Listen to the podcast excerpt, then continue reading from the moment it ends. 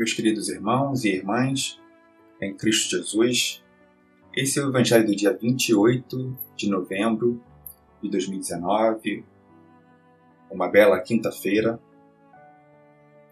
e que nos dedicamos a convidar o Pai, nosso querido Pai e amado, Filho dele, Jesus, nosso Cristo, bem como a divina presença do Espírito Santo, o Espírito que nos traz a verdade, prometido por Jesus, que estejam todos conosco agora, durante todo o nosso dia e durante toda a nossa vida. Bendito seja Deus que nos reuniu no amor de Cristo.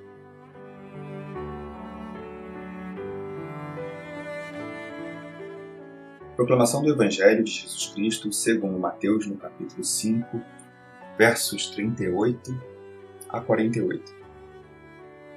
Naquele tempo, Jesus disse: Ouvistes que foi dito olho por olho e dente por dente. Eu, porém, vos digo: não resistais ao homem mau, antes, àquele que te fere a face direita, oferece-lhe também a esquerda. E aquele que pleitear contigo para tomar-te a túnica, deixa-lhe também o manto. E se alguém te obriga a andar uma milha, caminha com ele duas. Dá ao que te pede, não volte as costas ao que te pede emprestado. Ouvistes que foi dito: amará o teu próximo e odiarás o teu inimigo. Eu, porém, vos digo: amai os vossos inimigos e orai pelos que vos perseguem. Desse modo, vos tornareis filhos do vosso Pai que está no céu, porque Ele faz nascer o seu sol igualmente sobre os maus e bons, cair a chuva sobre justos e injustos. Com efeito, se amais aos que vos amam, que recompensa tendes? Não fazem também os publicanos a mesma coisa? E se saudais apenas os vossos irmãos, que fazeis demais? Não fazes também os gentios a mesma coisa? Portanto, deveis ser perfeitos, como o vosso Pai Celeste é perfeito. Palavra da salvação. Glória a vós, Senhor.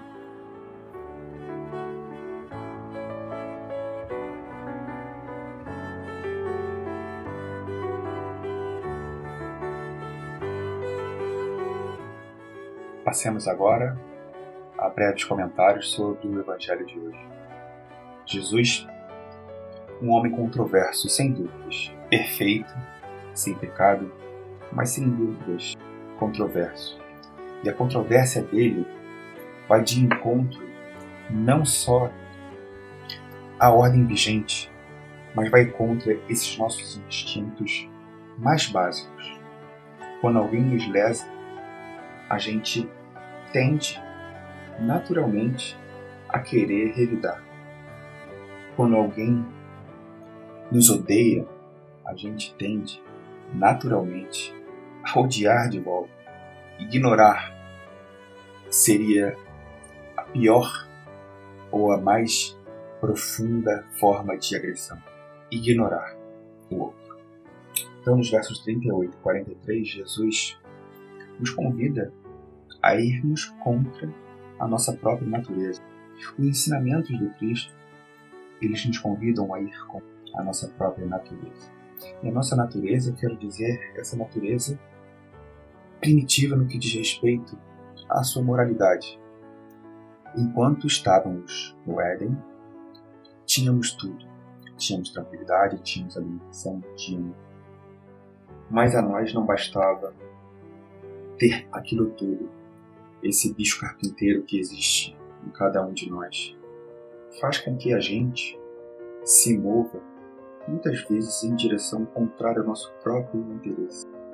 Essa nossa curiosidade, essa nossa vontade de ser grande, claro que ela pode ser muito positiva se bem utilizada.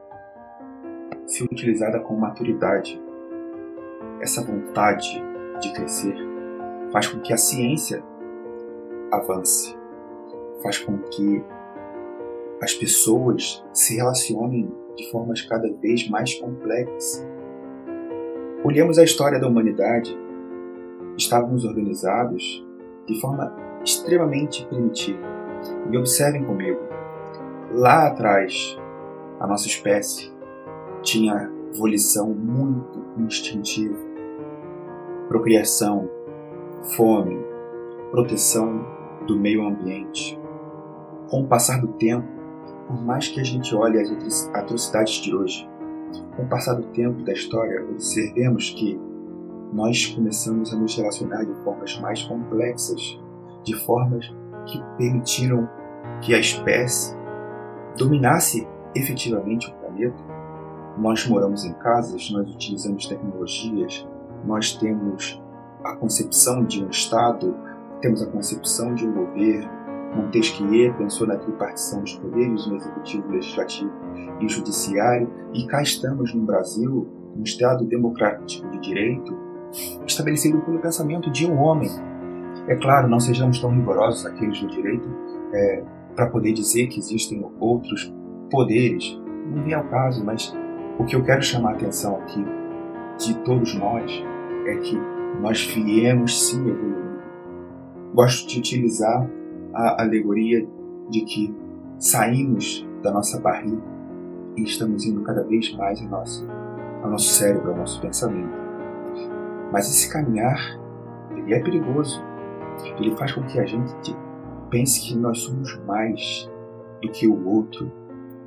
Um exemplo bem simples e que é de conhecimento de todos, na Segunda Guerra Mundial, um ditador quis estabelecer uma soberania do que ele chamava raça superior ariana.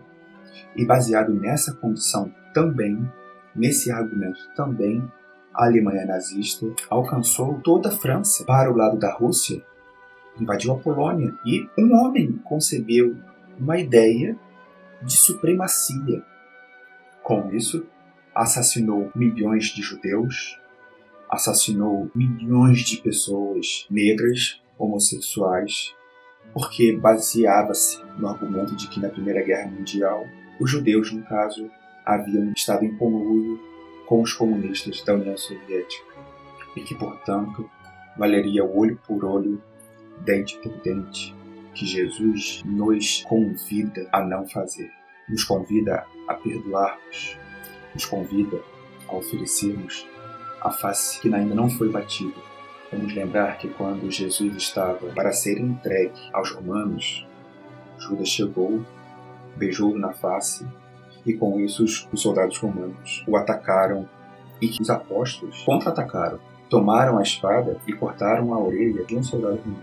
E Jesus diz: pela espada, morrerá pela espada. Vamos olhar para a rua, vamos olhar para essa violência tão escancarada que está nos nossos dias. Essa violência que é vista com policiais na rua com um fuzil, como se fosse uma zona de guerra. Como se fosse, não.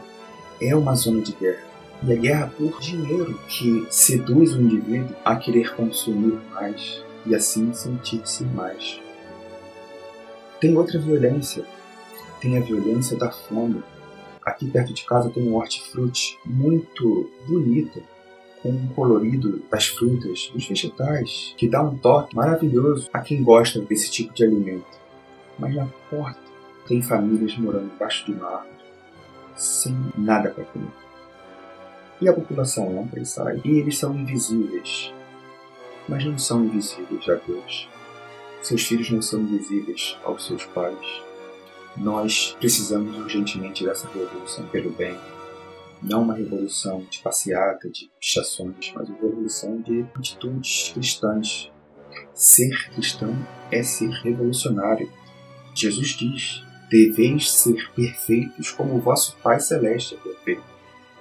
Essa perfeição nos traz a responsabilidade de agirmos como cristãos, de dividirmos nosso pão, o nosso almoço, o nosso jantar, nosso vestir, a nossa casa. Não me recordo o número do Evangelho. Falamos que Jesus era minimalista.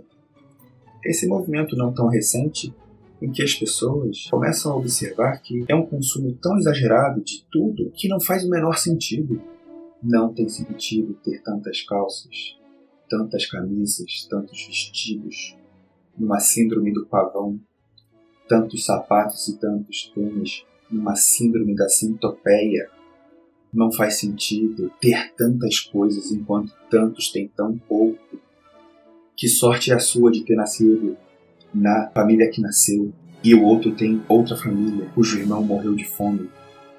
Que mérito tem você de ter nascido com os olhos negros e não azuis, ou não cegos? Que mérito você tem de ser tetraplégico ou uma pessoa que consegue caminhar, ou uma pessoa com uma deficiência orgânica, ou uma pessoa com qualquer tipo de característica? Não nos faz melhores em nada termos isso ou aquilo, mas sermos nos faz reconhecermos a tamanha pequenez que nós temos, mas igualmente a tamanha importância que nós temos diante de Cristo que Ele se entregou por nós. É por isso que nós devemos amar o nosso próximo, amar o nosso inimigo, porque a nossa recompensa já nos foi dada. Temos o direito de herdarmos a eternidade, coexistirmos juntos numa terra perfeita, onde o amor prevalece. Esses dois parágrafos da nossa Bíblia, eles nos provocam, mas é uma provocação de um reencontro com a natureza divina de Jesus, do Pai e do Espírito Santo.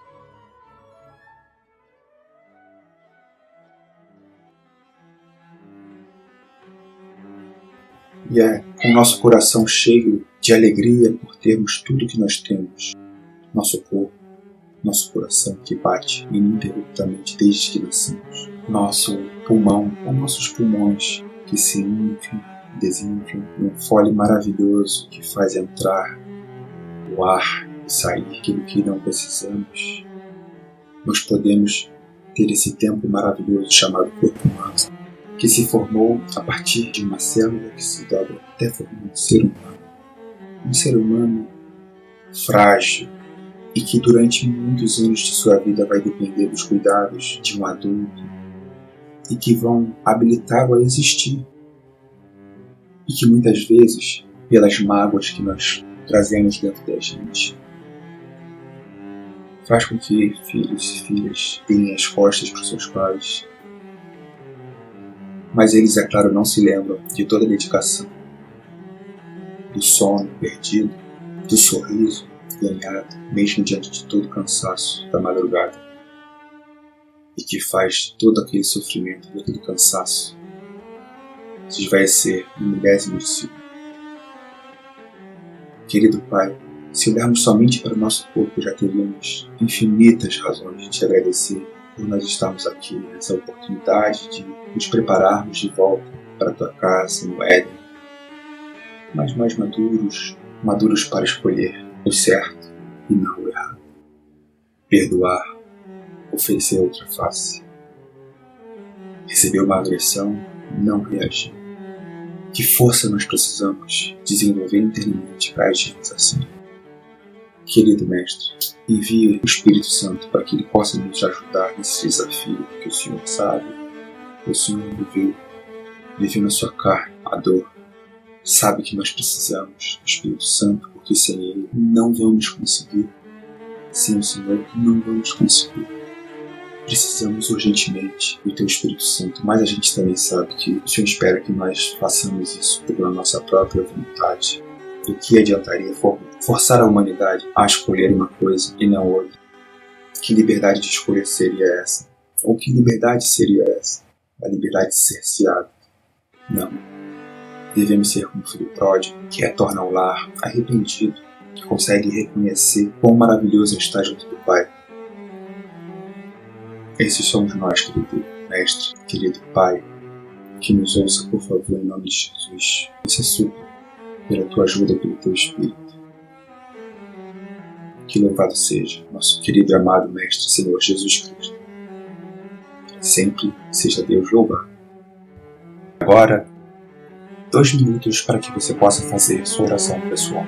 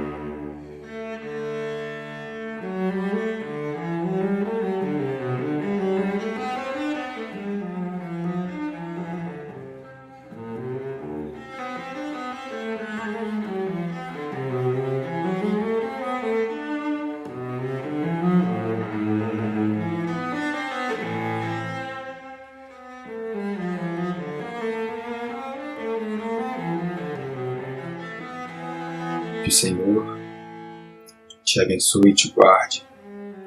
O Senhor tenha misericórdia de ti e que Ele, em nome de Jesus, te conceda a paz. Te abençoe o Deus Todo-Poderoso, Pai, Filho Espírito Santo. Amém. Vamos ficar em paz mais esse dia. Te desejo muita saúde, um forte abraço e até amanhã.